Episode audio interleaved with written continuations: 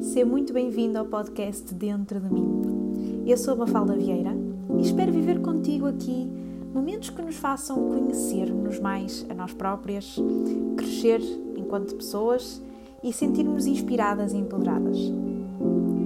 Aproveita este bocadinho só nosso.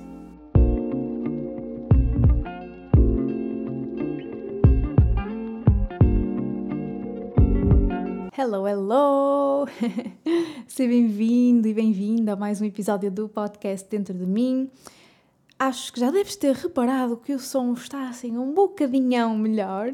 Fizemos aqui um upgrade bem significativo. Se no terceiro, no terceiro episódio já temos este upgrade, eu estou para ver o que é que vem aí no futuro, né?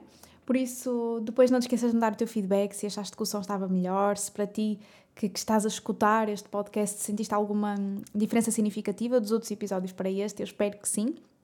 E olha, neste, neste episódio vou. Um, não estava programado ser este o tema, uh, já tenho aqui alguns episódios programados, escritos, uh, e eu estava a gravar o episódio que teoricamente seria o desta semana, mas não estava a fluir.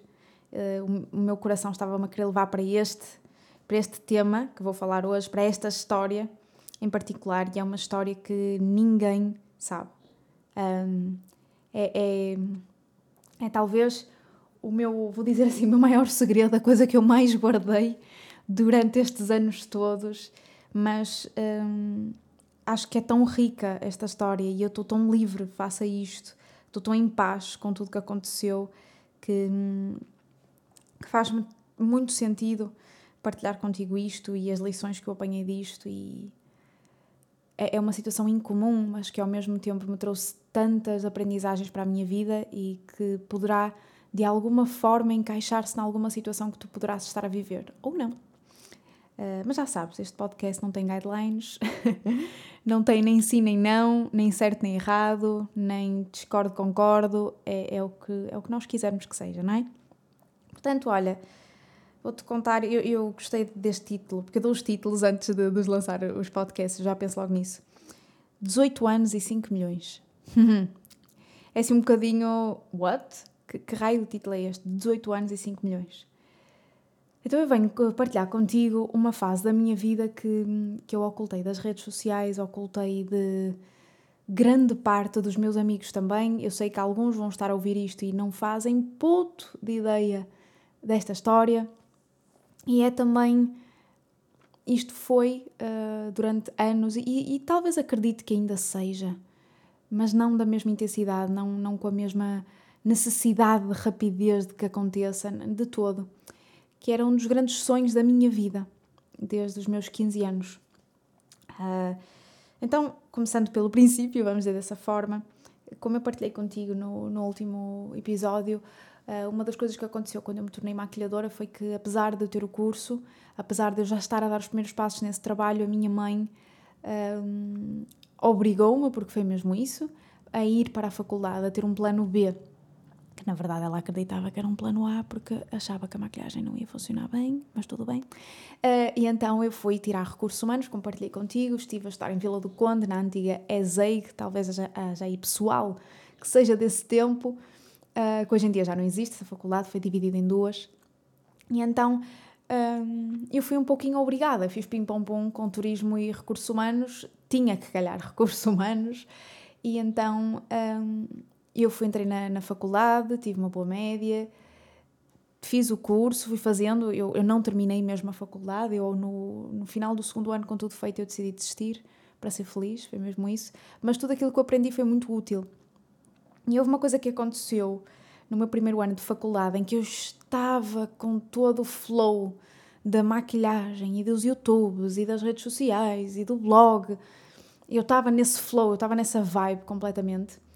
E recursos humanos para mim era um bocado, desculpem uma expressão, encher chouriças, não é? Uh, se fosse recursos humanos outra coisa ou qualquer outro curso, não, não era aquilo que eu queria mas estava-me a enriquecer muito, como também já partilhei contigo, a nível de gestão de empresas, a nível de gerir pessoas. Quem, quem, quem iria pensar que, que eu depois ia acabar por gerir? Neste momento estou a gerir 60 pessoas, estou a, a trabalhar com uma equipa de 60 pessoas, por isso, como é óbvio, recursos humanos deu-me muita, muita coisa, mesmo a nível de liderança. Mas um, houve todo esse, esse processo. E no, e no primeiro ano, uh, eu lembro que estava a ir para o bar da, da faculdade. Estava um dia frio, um dia, um dia mais chuvoso. E, e fui pela parte de cima, que era toda coberta, era toda tapadinha. E aparecia lá, apareceu lá um papel, tinha lá um papel afixado, como há ainda nas faculdades, há papel por todo lado, há cartazes por todo lado, e dizia lá, uh, concurso empreendedorismo Poli Empreende. Era demais se alguém que estivesse a ouvir isto soubesse que isto é, tipo, é muito bom. Mas era um concurso uh, desenhado para instituto, para alunos do Instituto Politécnico, acho que era isso, uh, do Porto, que era para nós apresentarmos projetos de empreendedorismo em qualquer área que fosse, e se nós ganhássemos, um, íamos ter X valor, uma bolsa para todos os efeitos de dinheiro para avançar com esse projeto. E eu tinha um sonho. e eu achei, é pá, é agora. E então eu mandei-me para esse concurso, Paulo Empreende, e inscrevi-me com muito medo. Com o que é que eu vou fazer? Eu não disse a ninguém uh, que me inscrevi, não disse ao João, não disse à minha mãe, não disse ao meu pai, não disse ao meu irmão, não disse a ninguém na altura. E inscrevi-me. E uma das coisas maravilhosas que eles nos davam era aulas uh, no Instituto, mesmo no, na sede do Politécnico do Porto, à beira do Hospital São João. Então eu ia para lá e eu lembro que tive aulas sobre hum, patentes, sobre proteção de design, sobre plano de negócios. Epá, foi brutal, aquilo foi uau! Eu quero isto para sempre na minha vida.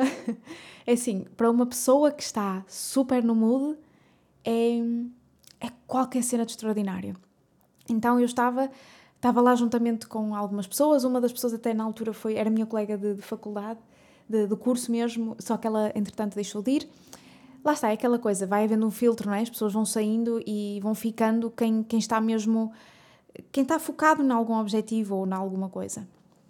E então, uh, eu apresentei a primeira fase do projeto, fiz um plano de negócio. Atenção a isto, eu tinha 18 anos, minha gente. Eu entrei na faculdade com 17, porque eu entrei na escola com 5 anos, então eu estava, entre aspas, eh, mais acelerada a nível da idade, só isso.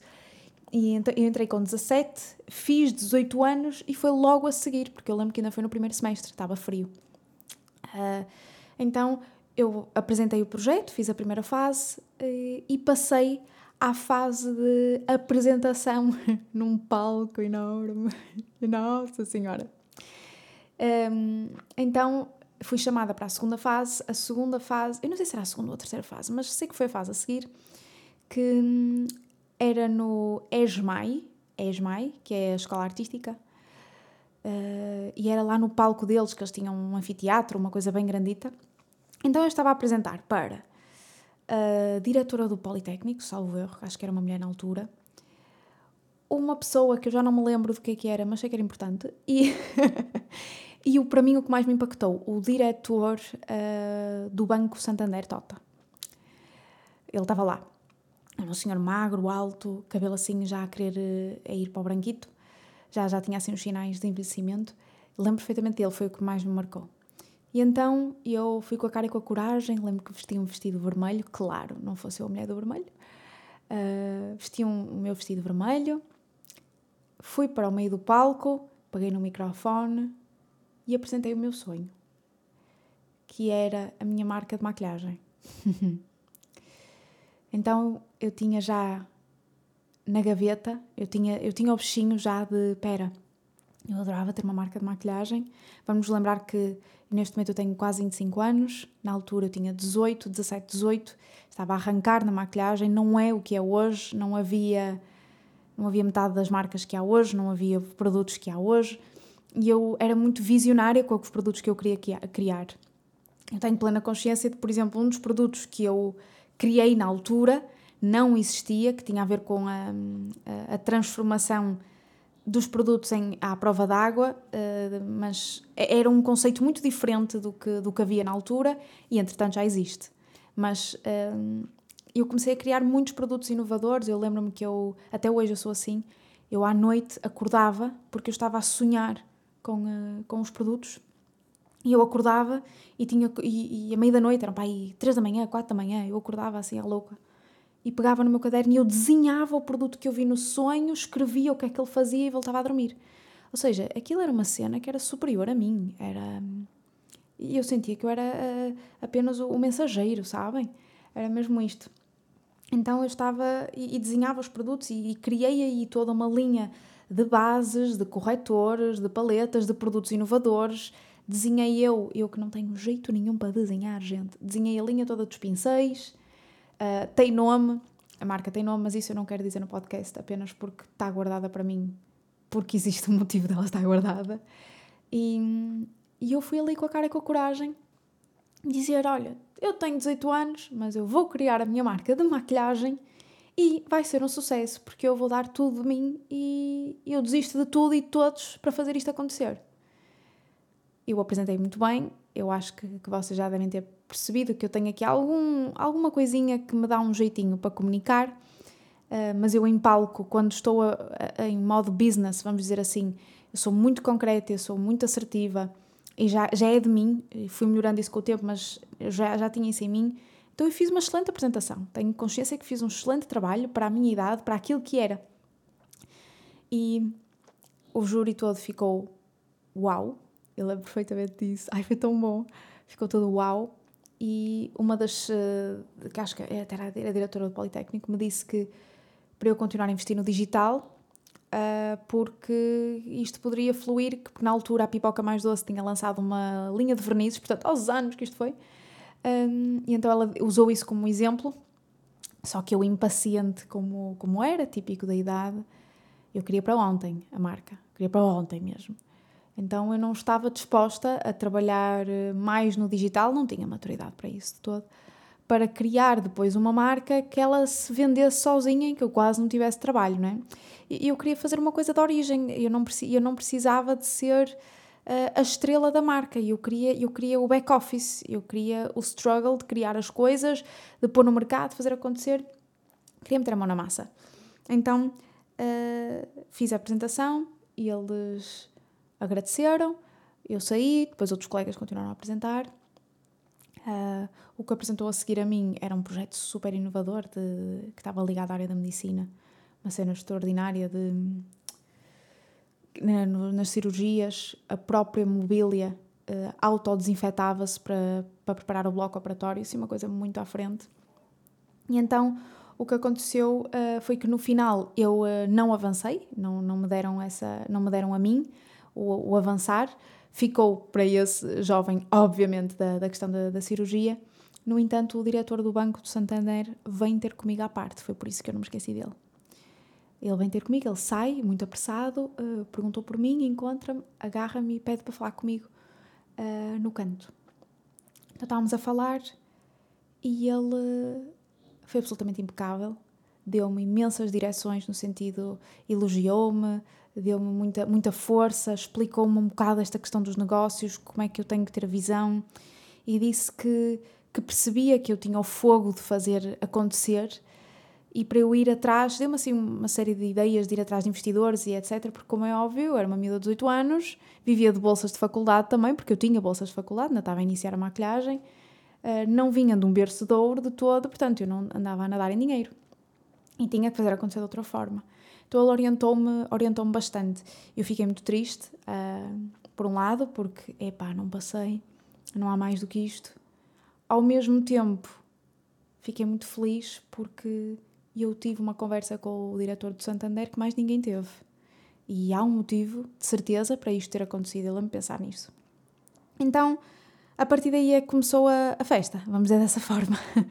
a festa começou a partir daí porque ninguém sabia. Eu lembro perfeitamente de uma coisa. Eu lembro-me de estar exausta, exausta, e entre Paulo Empreende, entre faculdade, entre desenvolver o blog e YouTube, mais tentar arranjar clientes para a maquilhagem, estava tudo a acontecer ao mesmo tempo.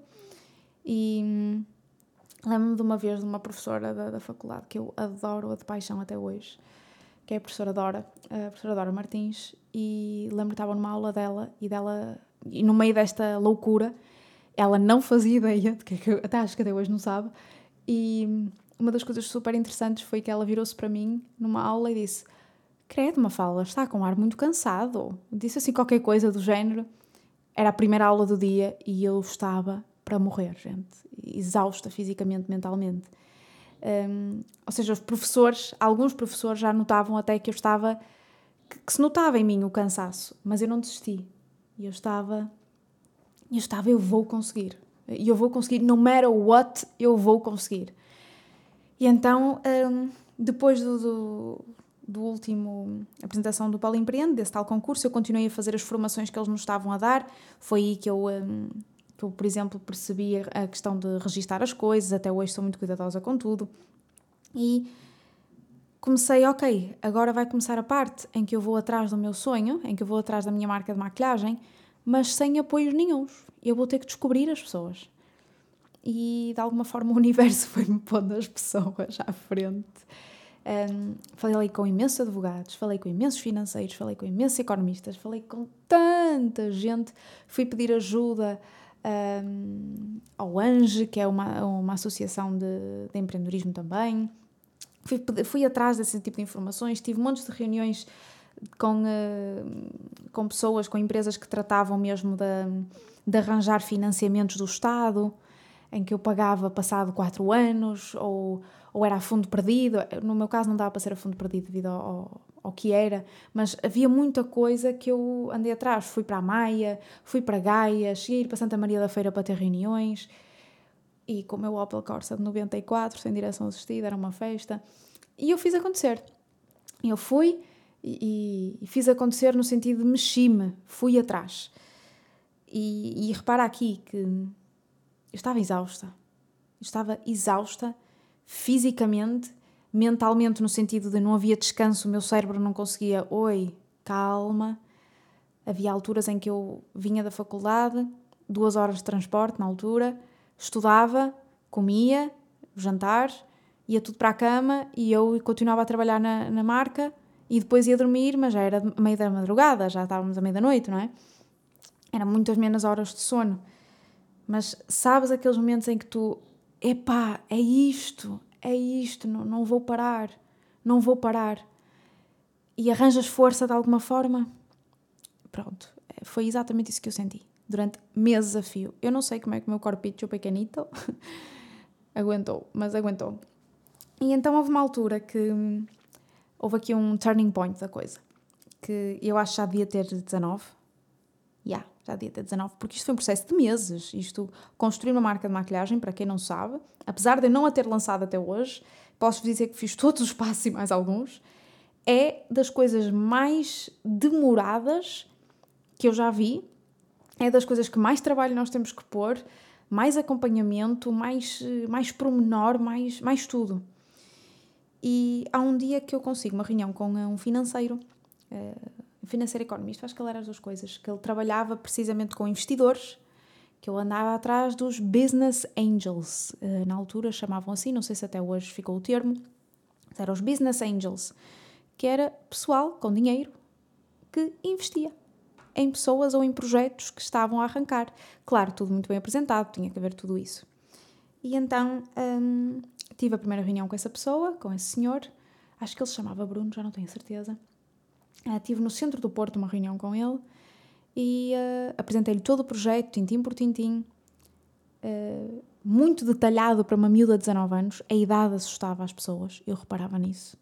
Se eu já reparava em serviços de maquilhagem, que, que eu tinha que ter cuidado, eu não podia dizer a minha idade, muito mais quando estamos a falar de um projeto que envolve dinheiro uh, e que eu ia estar à frente daquilo tudo, não é?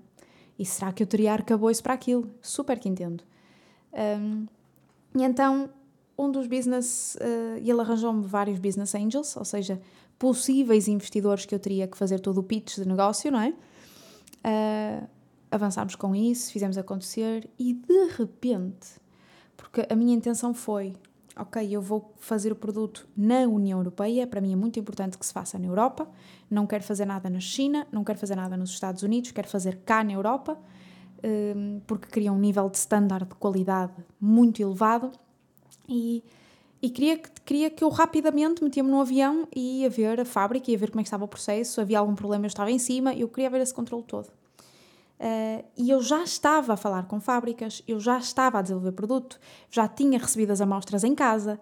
Uh, é, é lindo de pensar isto e até me está a vir as lágrimas porque quando eu estava a construir isto, quando isto estava tudo a acontecer, eu lembro-me que, que estava a passar pessoalmente as piores fases da minha vida, a nível familiar e tudo, e o meu quarto era um mais um de uma casa em que o, no meu quarto cabia a minha cama, ponto.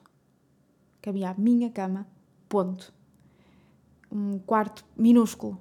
E eu lembro-me de estar a testar as amostras todas, de fazer aquilo tudo em cima da minha cama, porque eu não tinha mais espaço para aquilo, não tinha mais espaço. Uh, era assim uma coisa extraordinária mesmo. Fogo, obrigado, universo. E, já estava, eu lembro-me dos batons, quando chegaram os batons liga de tomate, as várias texturas para eu testar.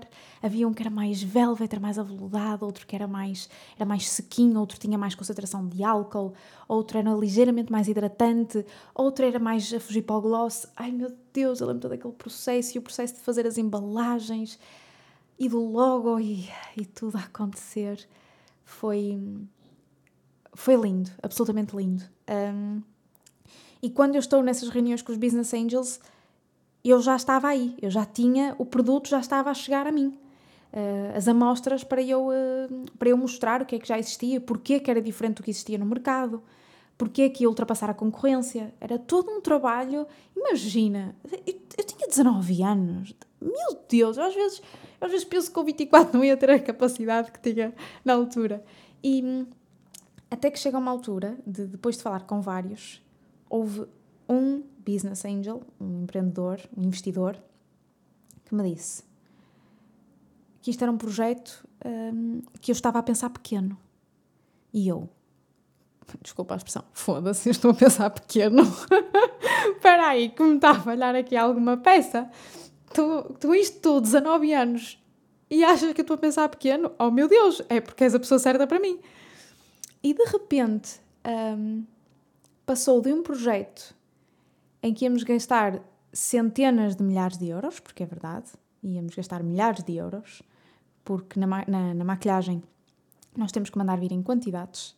Eh, não podes, por exemplo, mandar vir uma cor de um batom apenas mil, não, tens que mandar no mínimo 25 mil, por exemplo, pelo menos na altura estava assim, e isso exige, obviamente, dinheiro, e então, na altura, o investidor o que levantou foi: Não, Mafalda, nós vamos fazer aqui uma fábrica em Portugal, vamos fazer nós, vamos controlar todo o processo do produto, desde a criação do produto à embalagem final até chegar à prateleira.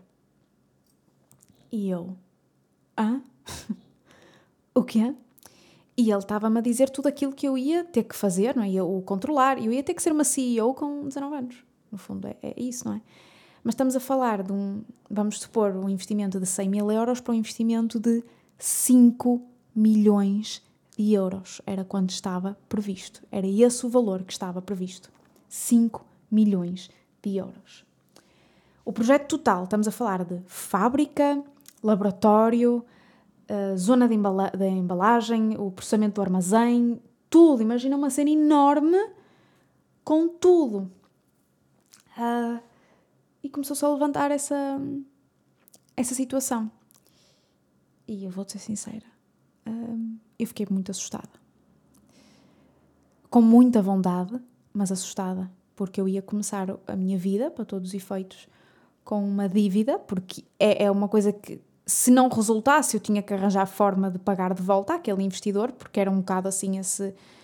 O acordo, vamos dizer dessa forma, não é? Não era. Hum, não era como eu agora já conheço, que é investiste, não resultou, olha, é teu. Uh, mas ter a possibilidade de me pôr em 5 milhões de euros na mão, ai meu Deus do céu, eu nem consigo às vezes dizer isto, e criar aquilo tudo era muito grande. E, e depois, obviamente, vêm as dúvidas, não é? E se eu falhar? E se eu não for capaz? E se eu não for suficientemente boa para isto? E se eu não tiver criatividade suficiente para criar produtos diferentes? E se houver falhanços nas vendas e eu não souber lidar com isso? E se eu não me souber adaptar ao mercado? E se eu não souber suficientemente de marketing? E se eu não conseguir trabalhar com pessoas? E se eu não conseguir ser a líder que eu preciso de ser? E se, e se, e se, e se. Constantemente ali. Tu percebes o pulo que isto foi? O, a diferença gigantesca de, de projeto, o impacto que isto podia ter. E eu comecei de alguma forma a, a aceitar que isto ia acontecer na minha vida. Uh, falei com o meu advogado na altura, expliquei-lhe tudo o que poderia acontecer uh, e ele ajudou-me a prevenir também várias situações. Uh, convinha eu ter algum dinheiro de entrada, por isso eu já estava a trabalhar nisso também. Tipo, ok, tenho que arranjar forma de juntar dinheiro para, para ter algum que seja meu, não é? Uh, para ter também cota parte na empresa, não é? Porque a empresa não ia ser só, só minha, a marca não ia ser só minha, não podia. E ao mesmo tempo, com a vida profissional a explodir desta forma, ou as portas a abrirem-se desta forma, minha vida pessoal estava maior caco que tu possas imaginar. Maior caco, mesmo. Um, e estava muito frustrada porque era muito puxado lá fora, a vida lá fora era muito puxada e quando chegava à casa não era mais um refúgio, era o contrário. Então as coisas foram se tornando complicadas, eu comecei a viver muito com a frustração e com não ter a capacidade para mais. O, o meu emocional, o meu, a minha saúde mental e emocional começou a desaparecer. E Obviamente, atenção que tudo isto que eu te contei do, do business angel, da, da pessoa, do investidor que queria que íamos para os 5 milhões, para, para a fábrica, para tudo, isto não ia ser do pé para a mão, nunca na vida. Não ia ser, ah, vamos decidir hoje, vamos assinar papéis hoje, daqui a seis meses está pronto. Em terra nenhuma. Isto ia demorar anos até estar completamente concretizado e até sair o produto para o mercado e depois de fazer os testes todos, porque eu sabia as fórmulas, sabia-se tudo, de outras fábricas, mas eu ia ter que fazer as minhas de origem cá, em Portugal.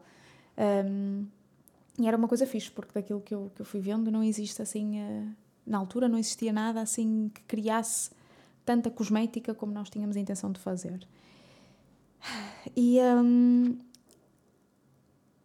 e depois perceber que, com o tempo a passar, que era um projeto lindo, que era um projeto que me ia enriquecer, uh, não, não no sentido enriquecer dinheiro, ok, mas enquanto pessoa, enquanto realização pessoal, profissional, ia ser qualquer coisa de extraordinário. E começo a sentir que não é o timing certo, que não é o momento. Que a minha intuição dizia-me: calma, deixa rolar, deixa rolar. Então eu não andava a, a apressar tanto, a pressionar tanto como fazia anteriormente. Eu simplesmente deixava fluir e quando dei por mim, houve um dia que, que eu me abracei ao João, comecei a chorar e ele: O que é que foi? O que é que foi? O que é que se passa? Estás bem? E eu disse: Não é o momento da marca nascer, não é agora. Eu não estou bem para isto, eu preciso de crescer mais, eu preciso de aprender mais eu preciso, eu lembro-me de ter dito isto, meu Deus. Eu precisava que, que a vida me ensinasse mais. E, e, estava com muito receio de dar um passo maior que a perna, porque eu ainda estava a arrancar uma carreira de maquilhadora para todos os efeitos. E, e precisava de aprender mais, é tão simples quanto isto. E sentia mesmo no meu interior que eu acho que o universo não quer que seja agora. Eu acho que não, não vai fluir como eu acho que, que deva fluir. E lá está, também peguei nos conselhos do Paulo Empreende, daquela apresentação. Foi aí que eu comecei a trabalhar mais o meu YouTube. Foi aí que eu comecei a crescer no meu YouTube também. A minha carreira de maquilhadora começou a crescer, ou seja, eu comecei a focar naquilo que eu achei que ia ser a base para depois lançar a minha marca, nunca a deixando de lado. Até hoje, digo-te, estou a gravar isto a 8 de outubro de 2020. Eu tenho tudo comigo. Tudo tenho digitalmente, tenho fisicamente, tenho. Eu sei, eu sei as coisas, sei os passos, sei os produtos, sei, sei eu sei. claro, não fiz updates, como é óbvio, porque obviamente saíram outras coisas no mercado e não fiz updates, não peguei mais naquilo, mas eu tenho ali o projeto, está ali. Uh, mas para mim não fez sentido e sabes que o universo não se engana mesmo. E eu disse ao João que eu precisava que a vida me fosse, me ensinasse mais e ela ensinou. ela ensinou. E eu trabalhei muito na maquilhagem, consegui os meus resultados, consegui a carreira fixe que eu tinha. E quando chego aos meus 21 anos, vamos fazer aqui a ligação com o último podcast, né? E eu percebi que o meu caminho não tinha mesmo que passar pela marca de maquilhagem. E eu percebi que eu podia arranjar uma forma de ter o dinheiro sem precisar de um investidor e eu ser 100% a dona da marca. Que foi quando eu comecei o projeto de skincare. Olha as ligações. Se isto não é mind blowing, eu não sei o que é. Mas foi foi quando eu cheguei ao projeto de skincare que eu aprendi coisas que eu nunca tinha aprendido sobre gestão de empresas, gestão de pessoas, gestão financeira, enriquecimento financeiro. Eu aprendi N tralhas. E, sim, até podia ser uma empresa, em vez de ser de skincare, que vendia sapatos, não interessa. O, contexto que foi, a maturidade que eu já estava, foi a partir daí que começou tudo. E perceber que, ok, se eu algum dia, neste momento digo-te assim, se eu algum dia eu quiser a marca, eu vou. E vou sem medo. vou sem medo. Porque eu sei que vai correr bem, porque eu vou ter estrutura emocional, mental para isto acontecer. Mas enquanto eu não quiser, está tudo bem. Muito por aí. Uh, e, e, não sinto de todo durante anos, posso dizer isto, desde os 18 até aos 21, sentia uma frustração sempre que havia, abria a minha gaveta e via lá um papel, a folha de capa que dizia o nome da marca. E eu, fogo, pá, que dor da alma. E sabes, uma coisa que eu fiz também foi gravar. Eu gravei, na altura com a minha câmera velhinha, gravei tipo os dias em que eu ia fazer as apresentações e olha, hoje é o dia 1 da criação da marca X. Um, e depois eu gravava, olha, acabei de fazer o plano de negócio, foi pequenita, ok? eu fui gravando, eu fui guardando essas coisas. Foi um processo muito bonito, foi um processo de crescimento muito grande. Mas digo que neste momento se tenho vontade, é Nicolas Pickles Batatoides. Não tenho, não tenho mesmo. Mas eu quis te trazer esta história. Olha que eu nunca pensei que fosse contar isto a ninguém. Nunca. Os meus amigos não sabem disto. Não sabem. Uh, mas eu acho que é uma história tão bonita e que, que, que eu aprendi tanto com ela. É ver mesmo como o universo foi.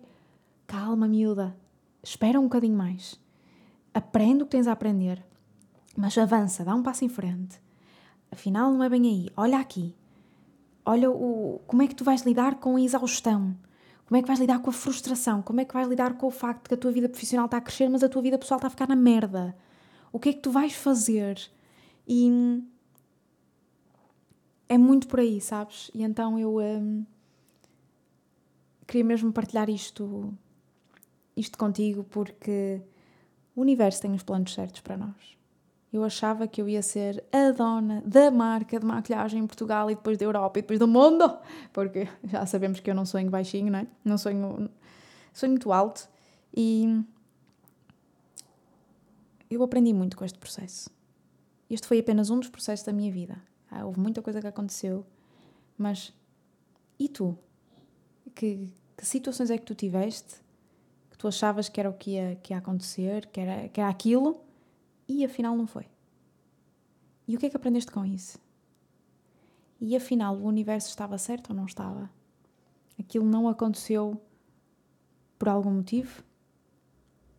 E é isso que, que eu te convido a refletir hoje. Um, às vezes parece que é por ali, é tão óbvio que é por ali, é, é não há outra hipótese, é ali. Mas afinal, há uma, uma fase em que tu percebes que não é e dói, dói muito, mas passado algum tempo vem algo que é mesmo feito para ti. E acho que foi a maior conclusão que eu cheguei, a felicidade que me deu. Eu agora sou muito feliz a fazer aquilo que eu faço. Muito feliz. Se algum dia tiver a marca de cosmética, de maquilhagem, no caso, que era mais disso, eu também vou ser muito feliz. Mas nesta fase, o universo soube o que é que tinha que me pôr à frente. E eu confiei, eu deixei rolar.